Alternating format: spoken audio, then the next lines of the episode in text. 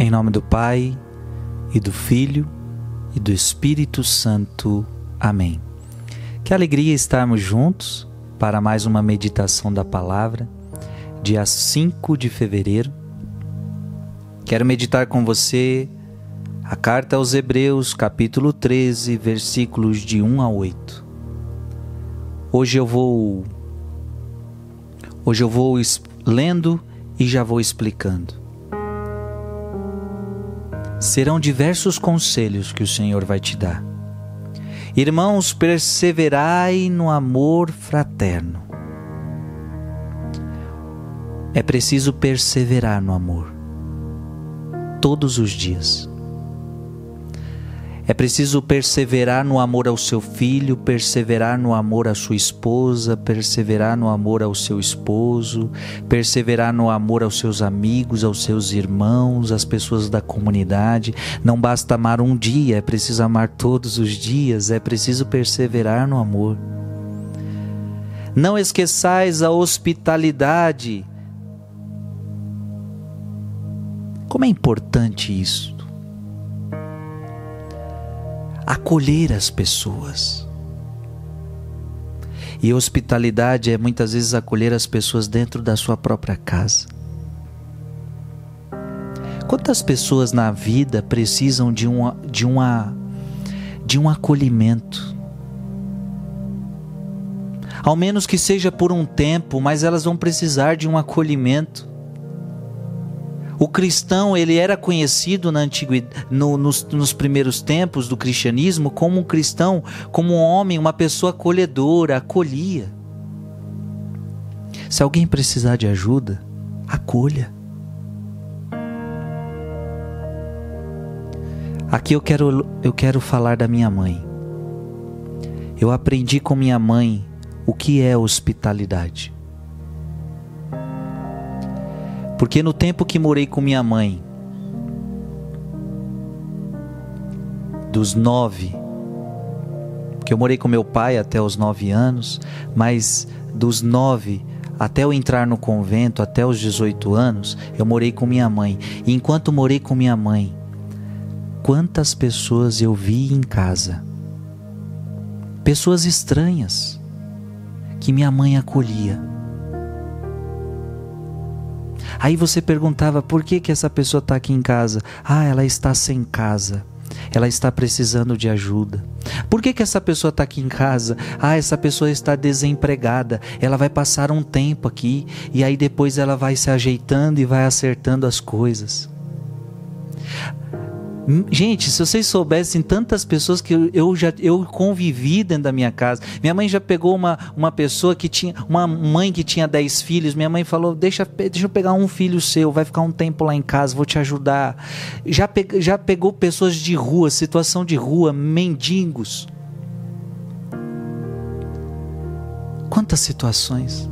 Amigos meus que sofreram acidentes Amigo meu que sofreu um acidente, vai ficar onde? Vai ficar lá em casa. Vamos hospitalizar, vamos, vamos cuidar, vamos hospedar em casa. Hospitalidade, isso é ser cristã. Minha mãe, a cada pessoa que ela trazia para casa, e ela não parou com isso até hoje, ela está vivendo isto. Não esqueçais a hospitalidade, pois graças a ela Olha, olha que forte essa palavra. Alguns hospedaram anjos sem o perceber. Eu não tenho dúvida que minha mãe hospedou anjos em casa, sem que ela percebesse. E só depois que o tempo passa que a gente vai ver que de fato eram anjos. E eu conheci vários anjos e muitos deles a gente ainda conhece até hoje e moraram com a gente em casa repito, pessoas estranhas, muitas delas pessoas estranhas, que a gente não era amigo, não era família. Alguns até de situação de rua. Outro conselho. Lembrai-vos dos prisioneiros como se estivesseis presos com eles. Olha, se colocar na situação do outro. A pessoa está presa, sinta como se você tivesse preso com ele. Dos que são maltratados, sinta-se como se você tivesse sendo maltratado nele, pois também vós tendes um corpo. Se colocar no lugar do outro. como isso é importante. E outro conselho forte aqui. O matrimônio seja honrado por todos e o leito conjugal sem mancha, porque Deus julgará os imorais e os adúlteros. Você que é casado na igreja, você que é casado, a palavra de Deus está dizendo para você que o teu leito conjugal seja santo, que não haja imoralidade, que não haja adultério no teu casamento, que não haja adultério, traição. Isso ofende ao Senhor. E a palavra de Deus está dizendo: Deus vai julgar os imorais. Você pensa que pode fazer o que quiser? As pessoas falam assim: não, eu, a minha vida cuido eu, faço da minha vida o que eu quiser. Você pode fazer da sua vida o que você quiser. Atos imorais que a palavra de Deus condena, mas nunca se esqueça: Deus vai julgar você. Deus vai julgar os imorais e Deus vai julgar os adúlteros.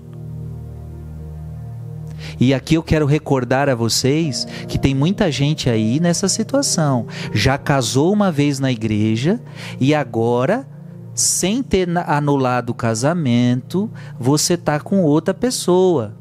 Ah, mas eu tô feliz. Ah, mas não sei o que. Aquela história que a gente já conhece, mas lembra que se você deixar o teu marido, deixar a tua mulher e se unir a outra pessoa, você já cometeu adultério.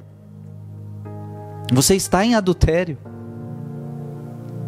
Você, você, o casamento é um só. Se você não não teve como anular esse casamento, está em outro relacionamento, isso é adultério, mesmo que você esteja bem e feliz, mas é adultério. E Deus vai julgar os adúlteros.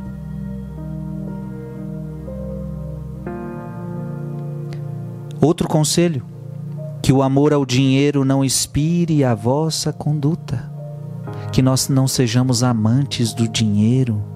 Contentai-vos com o que tendes, porque ele próprio, ele próprio disse: Eu nunca te deixarei e jamais te abandonarei. Contentai-vos com o que você tem.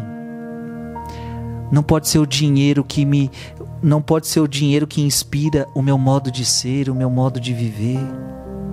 Gente, cada conselho desse mereceria uma pregação.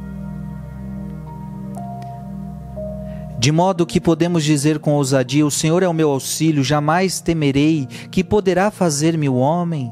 Lembrai-vos de vossos dirigentes que vos pregaram a palavra de Deus e, considerando o fim de sua vida, imitai-lhes a fé. Jesus Cristo é o mesmo ontem, hoje e por toda a eternidade. Amém.